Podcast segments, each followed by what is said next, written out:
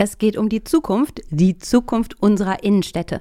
Und auch wenn du gerade denkst, ich bin doch gerade gar nicht im Shopping-Modus oder ich bin kein Händler, keine Händlerin, dann hat diese Folge eine hohe Relevanz für dich, weil es geht darum, mutig zu sein, die Komfortzone zu verlassen und auch loszulassen. Auf einen Espresso mit Ralf Erstruppert und Jennifer Zacher-Hanke. In unserem Podcast geht es ja um die Alltagsgeschichte, um das, was wir als Berater, Trainer und Coaches jeden Tag erleben das Wichtigste auf den Punkt gebracht und deswegen die Espresso-Länge. Dann kriegst du heute somit deine eigene Bohne, deine extra Bohne. Du gehörtest zu den Ausgewählten, zu den Referenten an einem besonderen Abend. Die große Bühne und ein kleiner pontierter Auftritt. Ja, weil alle 15 Minuten hatten, um auf den Punkt zu kommen. Und dann oder wollte ich einfach Klartext sprechen. Ich glaube, das habe ich ganz gut geschafft. Ja, wir nehmen unsere Hörerinnen mit. Ähm, es ging darum zu schauen, was können wir tun, um die Innenstädte lebendig zu halten, Dinge anders zu tun und raus aus der Komfortzone zu kommen. Und du hast neben anderen Referenten, wie zum Beispiel Marc Rauschen von LOT, ähm, großes, großes Erlebniskaufhaus in Osnabrück, zu sagen, wir brauchen einen Mutanfall. Richtig, richtig mutig sein. Und hast da Tacheles gesprochen. Ja, das äh, Irre an dem Thema finde ich, dass es uns alle ja betrifft, raus aus dieser Komfortzone. Ne? Wir haben ja alle eine Komfortzone, eine Bequemlichkeitszone, Kuschelzone. Und mir ist klar geworden, dass Menschen und Unternehmen außerhalb dieser Komfortzone wachsen. Also Wachstum für uns mhm. persönlich, Persönlichkeitsentwicklung. Wenn wir alle weiterkommen wollen, müssen wir diese Komfortzone verlassen. Und das bedeutet Gegenwind, das bedeutet oft Schmerzen, weil es sich nicht gut anfühlt. Und dann ziehen wir uns wieder zurück, wie in so einem Schneckenhaus, und gehen wieder in diese Komfortzone, weil da fühlt sich alles vertraut an. Und ja, ich höre dann auch dieses Bedenken-Bingo, was ich gestern genannt habe. Mhm, ja, für mich ist erstmal die Frage, wenn du sagst Komfortzone, ob sich die meisten Menschen überhaupt dessen bewusst sind. Das ist eine gute Frage. Da müssten wir mal die Hörer fragen. Ähm, ich glaube oft nicht, weil es so selbstverständlich ist. Weil wir die Schultern woanders suchen. Also weil wir sagen, wenn sich das nicht gut anfühlt, liegt es nicht an uns, mhm. sondern es sind ja andere Umstände. Also andere Menschen sind schuld oder auch die Kunden sind mhm. schuld, dass sie das nicht annehmen. Mhm. Ich möchte mal dieses Bedenken-Bingo erwähnen, weil das ja. ist unser innerer Dialog. Mhm. Ne? Also Bedenken, die ich äußere, heißen dann, das passt nicht zu uns, das passt nicht zu mir, das bin ich nicht, die Kunden wollen das nicht, wir sind hier in einer ganz anderen Gegend. Das kann man auch Glaubenssätze nennen. Glaubenssätze sind ja Dinge, die sich tief in uns verankert haben. Genau, wenn ich mir das oft genug selbst gesagt genau. habe, glaube ich das hinter, stelle ja. das nicht in Frage und hinterfrage es auch nicht. Schau mal, und dann ist es meine eigene Wahrheit. Und das hat jeder von uns. Jetzt kann schon mal jeder Hörer prüfen, was für Glaubenssätze habe ich. Viele kommen eben aus der Kindheit oder aus der Sozialisation, das heißt Schule, das, was mein Umfeld, also Menschen, mit denen ich mich umgebe, sagen.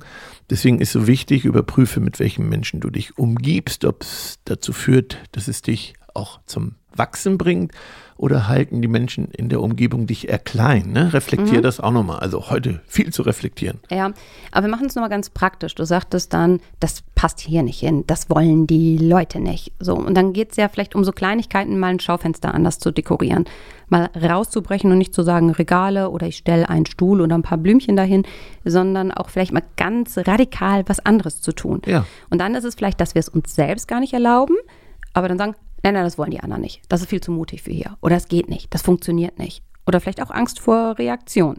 Ja, also genau, das, die Gründe suche ich woanders und, und nicht in meiner Komfortzone, falls du das meinst. Ja. Also ich analysiere nicht, nee, davor habe ich Angst, das fühlt sich nicht gut für mich an, das sage ich nicht. Mhm. Ich sage eben, das wollen die Leute hier nicht. Mhm. Das heißt, wenn ich das merke, dass das das nächste Mal bei mir aufploppt, erstmal innerlich halt Stopp zu sagen ja. und hinzugucken, was ist es denn, was mich davon abhält. Nicht die anderen, sondern bei mir hingucken, was hält mich davon ab. Genau. Und wenn wir vielleicht jetzt auch gerade das Beispiel des Handels haben und ich das Schaufenster als einen Punkt reingebracht habe, mm, wenn du jetzt hinhörst und du sagst, ich habe kein Schaufenster, ich habe keinen Handel, dann kannst du es auch auf deine Bürosituation, auf deine Lagersituation übertragen. Wirklich mhm. überall. Wenn du sagst, mutig mal was anders machen, nee, nee, geht nicht, ist nicht, dann ist das die gleiche Situation, der gleiche mhm. Kontext. Ne? Genau. Nur in deinem Umfeld. Also du kannst es eins zu eins auf dein Umfeld münzen. Ja, wenn du Menschen begeistern willst, richtig anders zu sein, wir haben ja das bunte Ei, angenehm auffallend anders als alle anderen, brauchst du Mut, weil das ja bisher noch keiner macht. Ne? Wir übersetzen hier Mut in Make Unique Things, mach einzigartige Dinge. Und ähm, das habe ich ja auch gestern so erklärt, warum wir oft glauben, wir sind mutig und wir beurteilen das als nicht mutig. Also, dass schon eine kleine Veränderung in unserer Welt mutig ist, aber in der Wahrnehmung von außen eben nicht. Und das ist so Selbst- und Fremdwahrnehmung. Deswegen mhm. brauche ich oft nochmal jemanden, der sagt, das ist ja, ne, erleben wir ja auch im Coaching, der sagt, hm, das war aber noch gar nicht mutig und sagt, das war aber jetzt schon mutig für mich. Also, Was will ich damit sagen übrigens? Ich brauche oft jemanden, der mich auch ein bisschen schubst. Ja, okay. Das heißt, ich suche mir jemanden, wo ich weiß, da kriege ich ganz ehrliches Feedback. Mhm. Der sagt nicht, ja, ja, sieht schön aus, hast du toll gemacht, sondern wo du sagst, ist, ist gut, mhm. aber mutig ist nochmal anders. Oder in unserer Sprache gesprochen, ein buntes Ei ist anders. Das ist ja. schon ein schönes weißes Ei. Mhm. ähm, aber es ist noch nicht so einzigartig, wie du vielleicht denkst. Ja. Mhm. Nicht unique und nicht verrückt, ne? Ein bisschen verrückt sein. Ja, ich muss es sich verrücken. Ja, ja, deswegen ich muss jetzt innerlich schmunzeln, weil bei vielen ploppt jetzt vielleicht auch verrückt sein. Was heißt das denn jetzt? Soll ich da so crazy Dinge machen?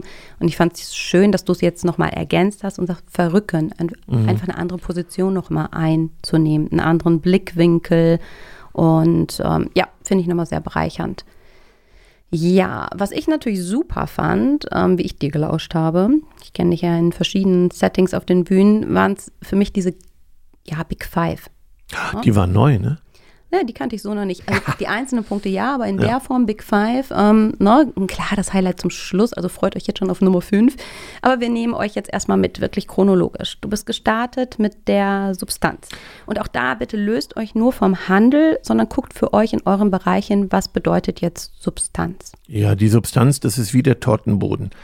Ich sage ja, wer hohe Türme bauen will, braucht ein gutes Fundament. Das heißt, das ist das Fundament. Das können Finanzen sein, das kann meine Gesundheit sein, das kann meine Organisation sein. Ja, also das ist wirklich erstmal der Tortenboden, auf dem alles andere, was jetzt kommt, fußt. Wenn das natürlich schon bröckelt. Mhm. Wie ist das denn mit der Substanz Mitarbeiter?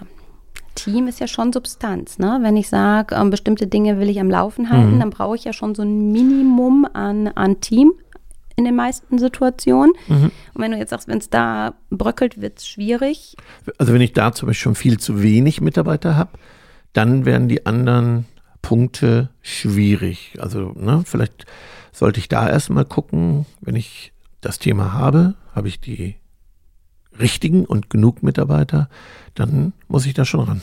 Mhm. Okay. Machen wir nochmal eine andere Folge zu, ne? Mitarbeitergewinn ja. ist ja ein Riesenthema, da können wir auch gar nicht jetzt reingrätschen, dann werden wir gar nicht fertig. Mhm. Okay. So, dann gefolgt Relevanz. Ja, ist das, was ich mache, relevant? Also mache ich das nur, weil es von mir kommt oder mag es auch meine Zielgruppe? Also mögen es meine Kunden, was ich da habe?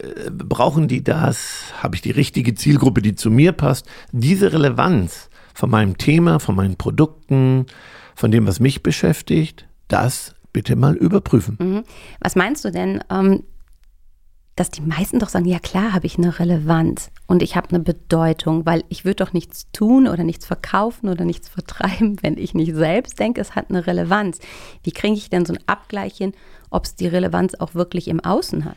Ja, das glaube ich, da braucht es auch nochmal Feedback. Also, naja, ich finde schon manchmal, dass manches Warenangebot oder Dienstleistungsangebot nicht zur Zielgruppe passt, die ich mir gedacht habe. Und sorry, okay. wenn ich sage, manchmal ist ja auch die Frage, ob du mit 60 plus vielleicht die Relevanz für Jugendmoden hast. Nee, also, okay. nein, wenn du jung geblieben bist, ihr seid alle jung geblieben, die ihr zuhört, wir sprechen über die anderen, die heute nicht zuhören, da denke ich manchmal, das passt nicht. Du sprichst nicht die Sprache. Ich habe auch gerade jemandem gesagt, der Social Media macht, sorry, das passt nicht. Du mhm. passt nicht zur Zielgruppe. Ja, das hatte ich letztens auch. Du weißt, für mich ist es so ein Herzensthema, mhm. Female Empowerment. Mhm. Und das sollten schon auch Frauen machen. Lassen wir mal so stehen. Ja. Also, das ist, äh, ja, das klingt so selbstverständlich, aber Relevanz ist da wirklich nochmal zu überprüfen. Bist du passend dafür? Na, mir war es nur noch mal wichtig, weil hinter sagt man, ja, bin ich hinter gar nicht relevant. Ne? Wir hatten ja im Rahmen von Corona diese Systemrelevanz und mhm. haben da ja auch gemerkt, dass so eine Verschiebung stattgefunden hat. Aber dank deiner Erläuterung, finde ich, ist es jetzt noch mal anders klar, ähm, was mit Relevanz bedeutet. Ja, dann ein Punkt, den ich liebe, liebe, liebe, Inszenierung. Ja, und das kann man auch immer und überall. Das ist, fängt beim Kindergeburtstag an, ähm, beim Essen, gemeinsam essen, das kann man inszenieren. Und natürlich auch die Kundenkontakte inszenieren, Erlebnis schaffen. Und du hast ja eben Herrn Rauschen von L&T, das ist in Osnabrück, ja, eins der größten, besten, größten weiß ich nicht, aber besten inhabergeführten Modeunternehmen in Deutschland, wirklich auch international Beachtung. Das ist unglaublich, was, was ähm, Herr Rauschen bei L&T inszeniert. Mhm. Und da kann man wirklich Inszenierung lernen. Und bring mal ein Beispiel. Gestern bei der Veranstaltung habe ich gefragt, das sah alles toll aus. Haben wir auch Musik? Und mhm. das hat er nicht gut hinbekommen. Ne? Manchmal war gar keine Musik. Also wenn ich. Also bei dem ähm, Event. Event, ja, sorry, ja, okay, bei dem Event klar, gestern. Okay. So, dann habe ich nochmal gefragt, hast du Musik? Und vorne der Empfang war auch, ja, gut und trotzdem Garderobe, also insgesamt mhm. Beschilderung war gut, aber da gucke ich dann, ist es inszeniert? Gehen die Menschen auf einen zu, nehmen die einen wahr? Gibt es ja. einen Wow-Moment? Es sind ja da für uns auch wieder die ähm, Touchpoints, die Berührungspunkte, die Momente der Wahrheit, wo du sagst, Parkplatz war super gut ausgeschildert. Ich kam rein und wusste erstmal nicht, also ich bin mit meinem tollen Gary Weber Mantel da erstmal noch rumgelaufen ne, und mhm. wusste eben genau. nicht, wo ich ihn abhängen soll. Und ähm, genau, dass man da nochmal die einzelnen Punkte im Blick hat. Zum Beispiel, das geht auch, wenn du ähm, im Pflegeheim bist, dass du sagst, so ein Erstgespräch, habe ich das inszeniert? Ne? Mhm. Also, wo mache ich das? Was sieht man? Habe ich alles vorbereitet? Mit was für einem Gefühl soll man rausgehen? Was ist Standard? Mhm. Was machen alle anderen? Was soll bei uns anders sein? Also, das immer zu reflektieren. Ist ja. das auch ein Erlebnis, mit mir zu sprechen? Bin ich ein Erlebnis? Also das kannst du auf alles ausweiten und bitte seid da selbstkritisch, weil am Ende sage ich nochmal, wie man das so bewertet. Ja, und so ist es ja wirklich an, an jedem Touchpoint. Mhm. Ne? Selbst wenn ein Bewerber kommt und ich führe ein Bewerbungsgespräch, Richtig. auch da ja, total wichtig. Ne? Selbst wenn ich nach dem Wochenende, wenn ein Team halt montags ähm, ne, zur Arbeit kommt, auch das kannst du inszenieren. Also wirklich überall diese Stellschrauben. Ja. Mhm. Okay. Ja, dann Digitalisierung. Da haben gestern schon einige nochmal ordentlich geschluckt. Ja, man kommt um die Digitalisierung nicht herum. Und wenn wir jetzt am Handel gucken, da habe ich ja ein banales Beispiel gebracht. Das ist erstmal so eine Google-Optimierung. Das ist mein Begriff bei Google. Das eine. Aber das andere ist, dass ja jeder sozusagen einen Abdruck bei Google hinterlässt, wie so eine Visitenkarte und die kann ich anpassen, kostenlos. Und ich habe das mal gecheckt und ich finde das wirklich schlecht für, für, für alle Formen von Unternehmertum, Selbstständigen. Das kann man viel besser. Und da ist Riesenpotenzial. Und wenn man das nicht nutzt, das, das kann man sich heute nicht leisten. Und da merke ich immer wieder Menschen, die sagen, für mich ist das nichts. Ja, also ich bin, nee, mag das nicht, anstatt sich da Unterstützung zu holen. Und ähm, du weißt ja, hallo Tanja, das schöne Beispiel von Tanja, die einen WhatsApp-Kanal geschaffen hat, der uns umgehauen hat.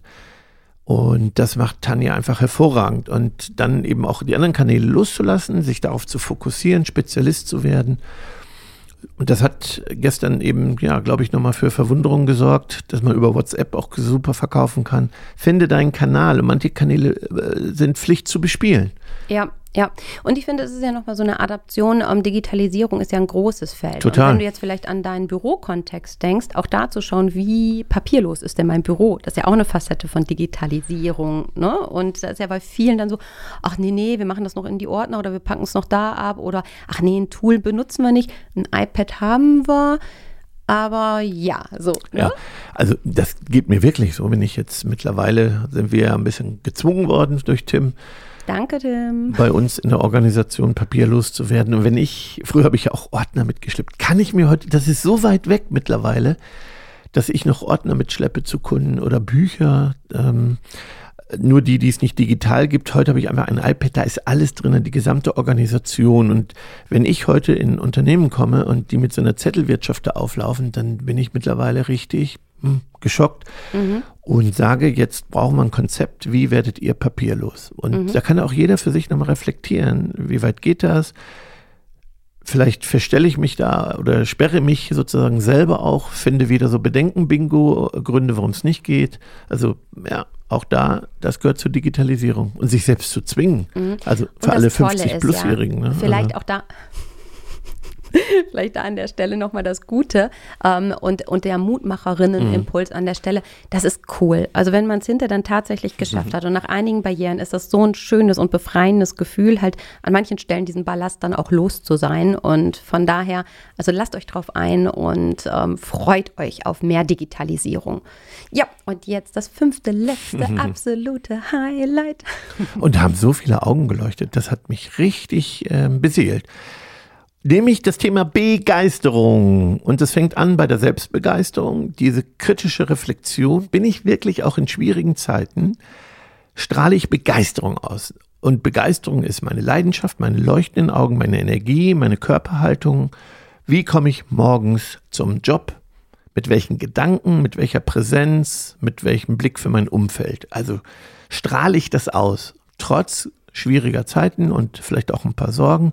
Aber wichtig ist doch, dass ich meine Mitarbeiter eine positive Energie vermittel. So, das fängt an mit dir selbst. Dann kommt Mitarbeiterbegeisterung. Wir brauchen begeisterte Mitarbeiter. Das schwächste Glied entscheidet. Lauwarme Mitarbeiter, das wird nichts. So, und dann sind auch die Kunden begeistert, wer immer dein Kunde ist. Vielleicht ist es der Gast, der Patient.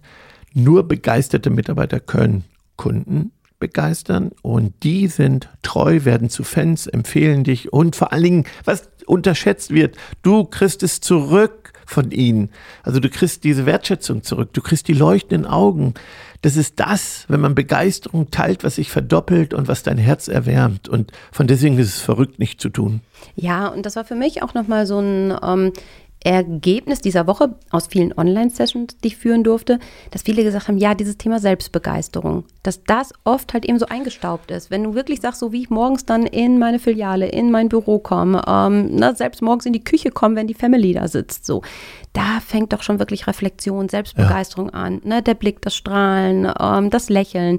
Und ich finde, das ist für mich einer der größten, größten Stellhebel ähm, oder Stellschrauben, die wir überhaupt haben. Ja. Ich muss auch noch schnell ein Learning raushauen, die von dieser Woche. Dass nämlich das eine Entscheidung ist. Nein, ich habe so tolle Gespräche geführt und immer danke auch an unsere Partner, Klammer auf Kunden, Klammer zu. Also ich habe Menschen kennengelernt, die haben sich entschieden mhm. für, heute höre ich auf zu rauchen, Mhm. Heute ändere ich mein Leben, heute ändere ich mein Mindset. Ich weiß nicht, was diese Woche los war. Und ich sage, erklär mal. Und jetzt sage ich mir, das waren Menschen wie du und ich, äh, ganz, äh, ganz normale, einfache Mitarbeiter, die sich entschieden haben, Dinge zu verändern. Ich sage, wie? Ja, ich habe mich entschieden und dann habe ich es gemacht. Genau zu den Themen. Aufgehört zu rauchen. Gesagt, nee, ich war so Trübsalblasen, pessimistisch, Nörgelkopf. Dann habe ich mich entschieden und dann habe ich mich geändert. Und da bin ich fasziniert. Und ja, es ist eine Entscheidung, auch mhm. nach Hause zu kommen, begeistert zu sein.